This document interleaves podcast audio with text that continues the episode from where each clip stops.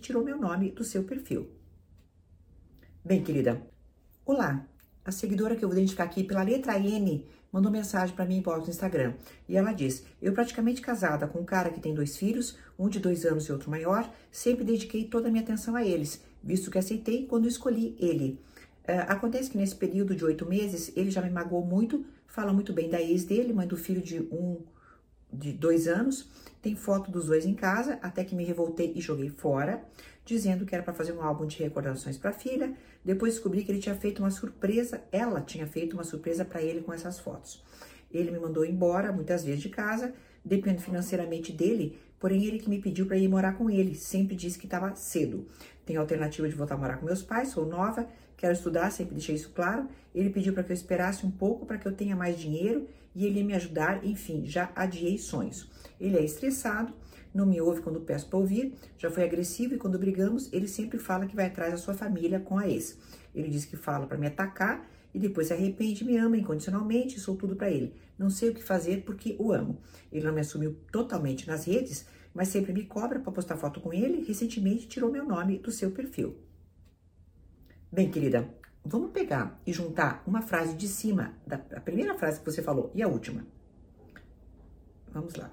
Eu praticamente casada com um cara que tem dois filhos. Aí vamos à última. Ele não me assumiu totalmente nas redes.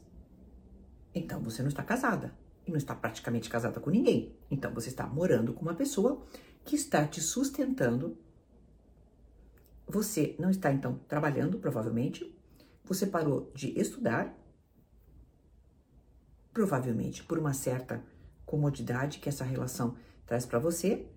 E aí você vê uma série de coisas acontecendo. Ele é estressado, não me ouve, já foi agressivo, me manda embora. O que é que você está fazendo dentro desse relacionamento? Se na fala dele consta com bastante frequência, inclusive a ameaça de voltar com a ex dele. Quando você fala, me dá um suspiro de esperança. Quando você fala, né, que pode voltar, alternativa voltar a morar com teus pais, vote, querida. Tá?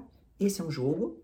Você deu uma avançada nas casas muito cedo, culpando ele, inclusive, porque você disse assim: ele pediu que eu esperasse um. Não, como é que é? O que, que ele falou?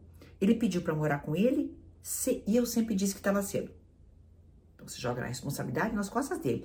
Ele que queria morar comigo, eu deixei de fazer. Então chega, querida. Sabe o que você faz? Esse jogo que você fez tantas casinhas lá para frente, né? Parece que tirou dois seis, né? Tirou dois seis, foi lá 12 casas, aí depois tirou mais dois seis, foi 24. Esse jogo, agora você foi numa casa chamada Volte ao Início. Volta. É, você fala, eu, como é que é? Não sei o que fazer porque eu amo. Não, querida. Amor é outra coisa. Isso é a comodidade de pular muitas casas no jogo da vida e morar com um homem cedo demais. Até uma próxima.